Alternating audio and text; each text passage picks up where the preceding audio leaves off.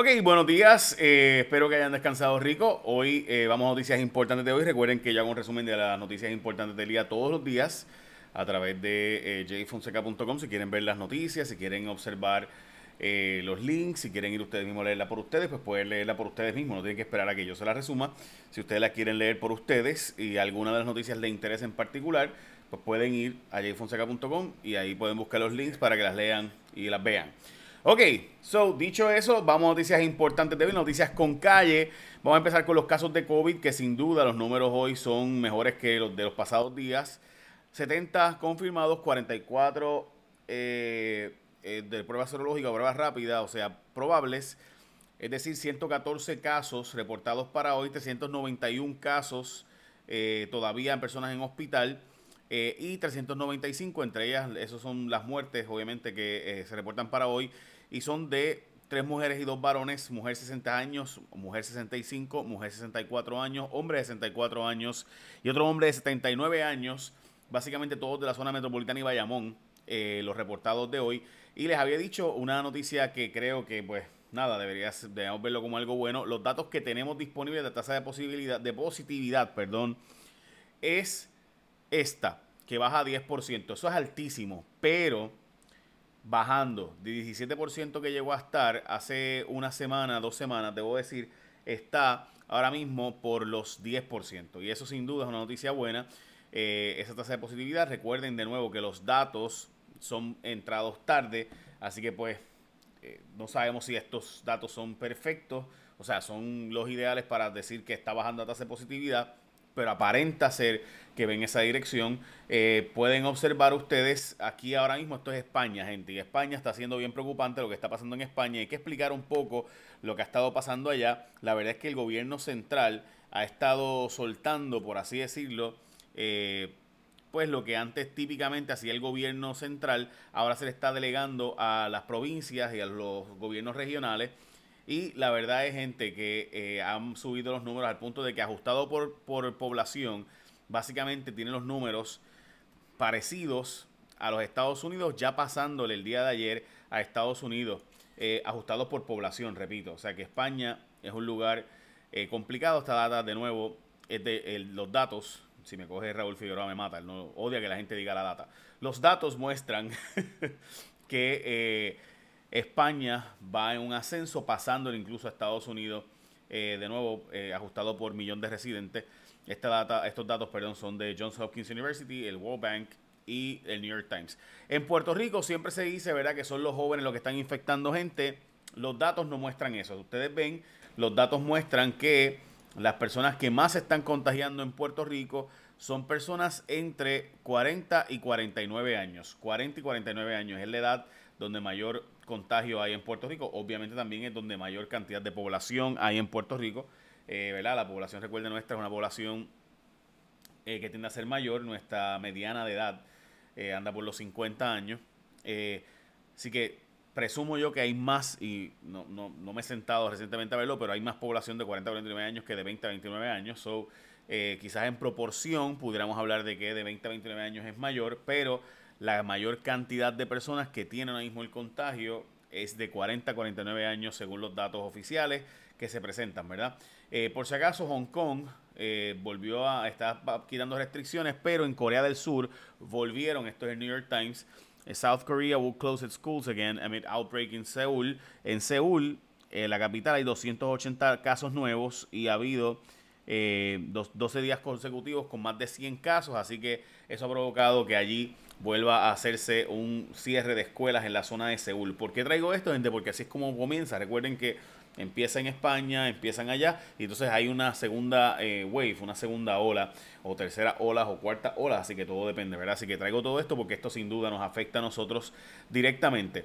Bueno, vamos a las portadas de los periódicos de hoy. Eh, de nuevo, arrancan las clases a distancia con múltiples tropiezos, el COVID en el PNP, la cantidad de casos en el PNP es una cosa ridícula. Eh, como saben, estamos hablando de que el PNP ha tenido eh, la cantidad de casos, mire, eh, Cari Pierluisi, Jennifer González, Edwin Mundo, Johnny Méndez, Pichi Torres Carmelo Ríos, Luis Verdiel, William Villafañe, Omar Negrón, Lorna Soto y tantos otros han dado positivo en el caso del PNP.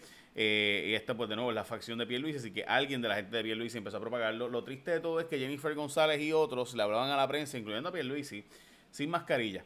Eh, y ahora compañeros de la prensa van a tener que, y yo, le, ¿verdad? Uno veía a estos políticos que se quitaban la mascarilla para hablarle a la prensa, y yo sé que se ven mejor, eh, pero pues mire, las consecuencias son estas.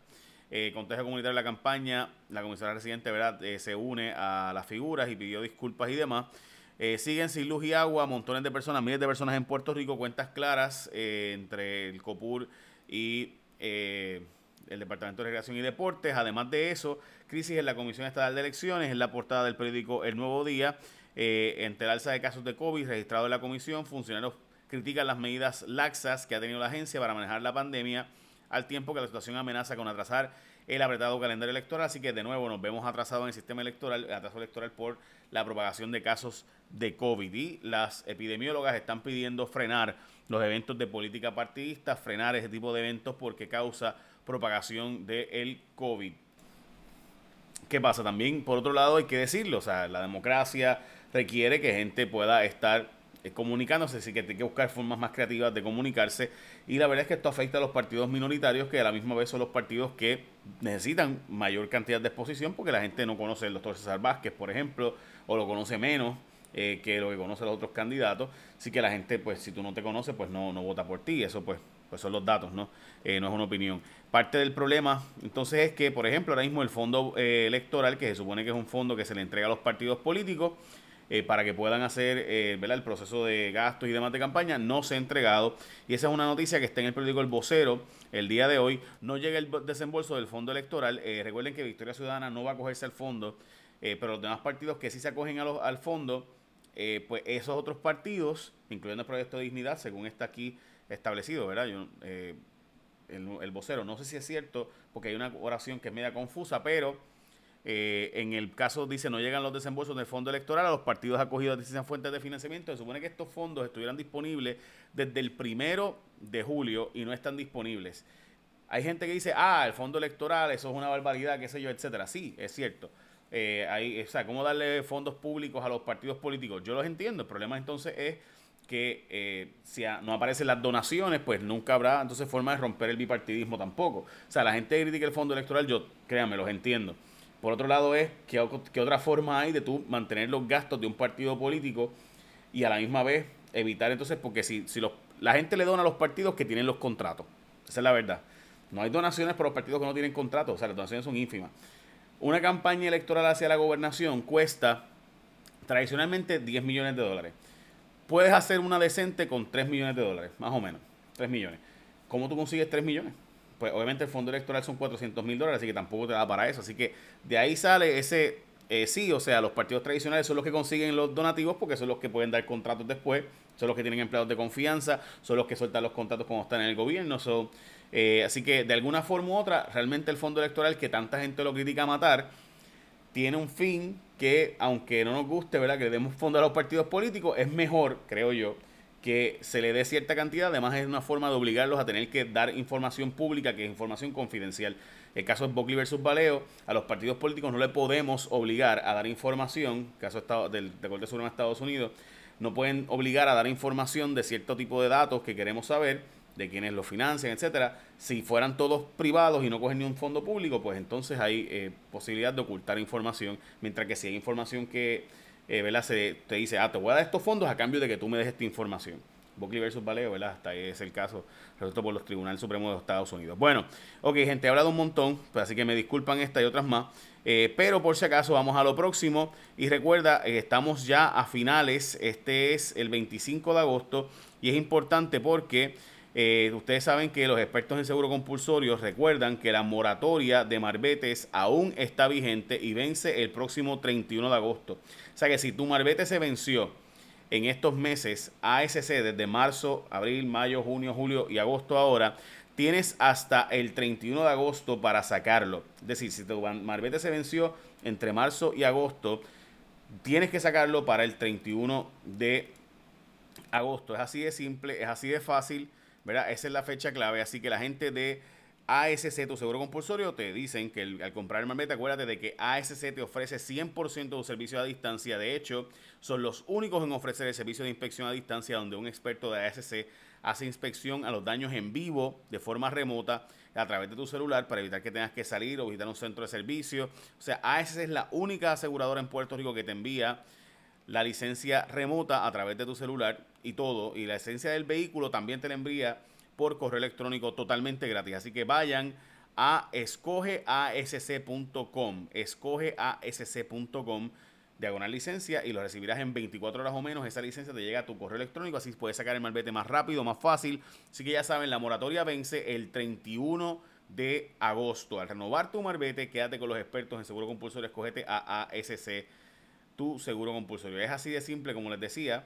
Eh, usted va, le escribe a ellos, escogeasc.com una licencia, te envían la licencia, puedes ir a renovarla en Marbete rápido, escogete ASC como tu seguro compulsorio, te dan todos estos servicios, incluyendo ese servicio a distancia, donde te llaman, eh, ¿verdad? Como si fuera un FaceTime call y, o Skype o Zoom, y vienen igualito, funciona igual, y vienen y tú, ellos ven el carro y desde ya te hacen la oferta todo online, todo a distancia. El Departamento del Trabajo admitió que le faltan 64 mil trabajadores por pagársele, gente, 64 mil trabajadores todavía no han recibido el dinero del desempleo a estas alturas, 64 mil. Así como usted lo escucha, de hecho se perdieron sobre 82 mil empleos en Puerto Rico el año pasado a este año. 82 mil empleos que desaparecieron, que no están ahí, que ya que, quizás no vuelvan, ¿no? Veremos a ver.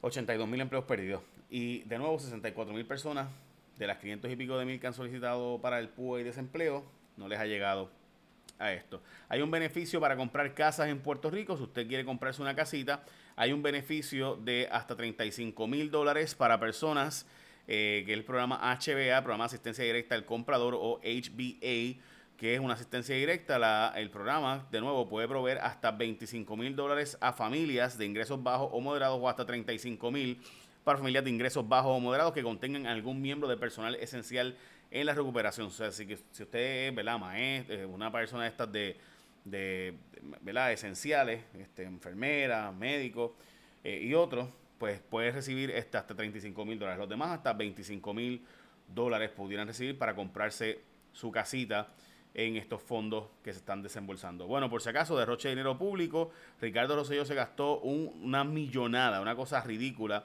Además de los 4 mil dólares porque esto, esto es lo increíble, gente. Tenían un empleado al que le pagaban 4 mil billetes. 4 mil, gente. Billetes, en serio, por si acaso, no es chiste. 4 mil billetes por sacar fotos en Fortaleza, ¿verdad? Tenía un fotógrafo en Fortaleza al cual le pagaban 4 mil dólares mensuales, ¿verdad? Pues además de eso, le pagaban a una empresa privada 8 mil 500 mensuales. Este, o sea, en contratos, en fin, 531 mil 250 dólares desembolsados en cuatro años que llevó la empresa Boston Group ha recibido eh, la contratación gubernamental. Eh, Lugo Nieves eh, es la persona que fue contratada, ¿verdad?, para este tipo de trabajo. Estamos hablando de 135.140 billetes por si acaso. No era meramente por sacar fotos, porque este muchacho era la sombra de Ricky. Él estaba con Ricardo Rosselló, pero para arriba y para abajo en todos lados. Era un rosellista de estos fanáticos full.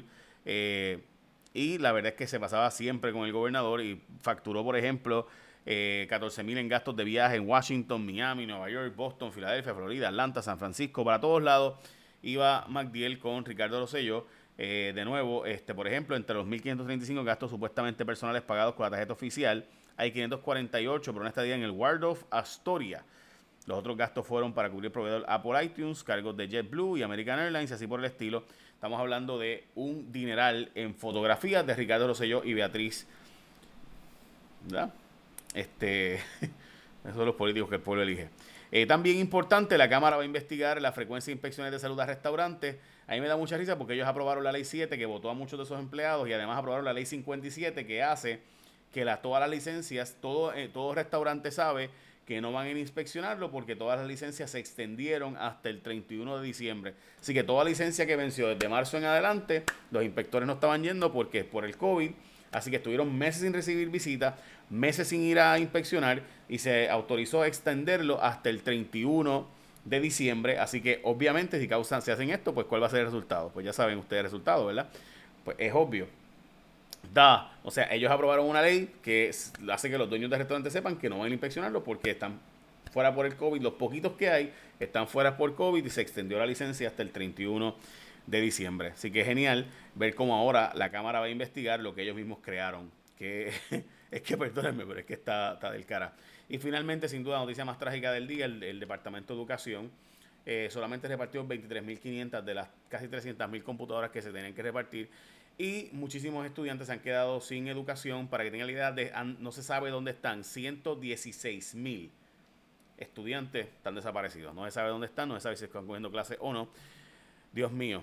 Y eh, ahora sí, finalmente, eh, la Convención Republicana, ayer habló una joven que su mamá es puertorriqueña y ella dijo que ella es inmigrante de primera generación. Vamos a verlo, porque pues está diciendo básicamente que nosotros no somos norteamericanos o ciudadanos americanos. Vamos a verlo.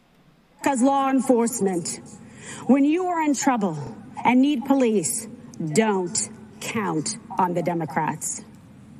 As a first generation American, I know how dangerous their socialist agenda is. My mother, Mercedes, was a special education teacher from Aguadilla, Puerto Rico. My father, also an immigrant, came to this nation in pursuit of the American dream. Ella, la mamá es puertorriqueña, el papá es de eh, origen irlandés y ella dice que es de, ella es de generación, eh, ella es la primera generación, ella es inmigrante de primera generación porque nació en Estados Unidos, en California, de hecho es la novia de Donald Trump Jr., eh, es la ex de Gavin Newsom, que era el gobernador, que es el gobernador demócrata actualmente de California. Ella era fiscal federal y dice que ella es ciudadana, o sea, ella es americana de primera generación, de padres inmigrantes. Su mamá es de aquí de Puerto Rico. Y pues, inmigrante. Sí. O sea, pues, legalmente somos ciudadanos americanos, ¿no? Así que pues, supone que un puertorriqueño no inmigra, no es inmigrante porque lo que hace es que se muda, ¿verdad? Como si se mudara un estado a otro. O no, realmente somos inmigrantes. Nada. En fin, yo creo que ya tiene un punto. Mucha gente va a decir lo contrario. Eh, así que nada. Pero básicamente esas son noticias importantes de hoy. Recuerda que tienes hasta el 31 de agosto para sacar tu moratoria, o sea, sacar tu marbete. Y de nuevo, el servicio de ASC a distancia te envían la licencia por correo electrónico para que puedas renovar tu marbete de forma más rápida, más ágil, más fácil. Así que todos estos servicios también te hacen la inspección a distancia, donde por teléfono mismo hacen una videollamada y chequean en los daños y te hacen una oferta de inmediato. Y la extensión de moratoria de Marbetes, que dura hasta el 31 de agosto, ASC, ya saben. Si tienes Marbete vencido, tienes hasta el 31 de agosto. Si no empiezan los boletos. Echa la bendición. Bye. Buen día.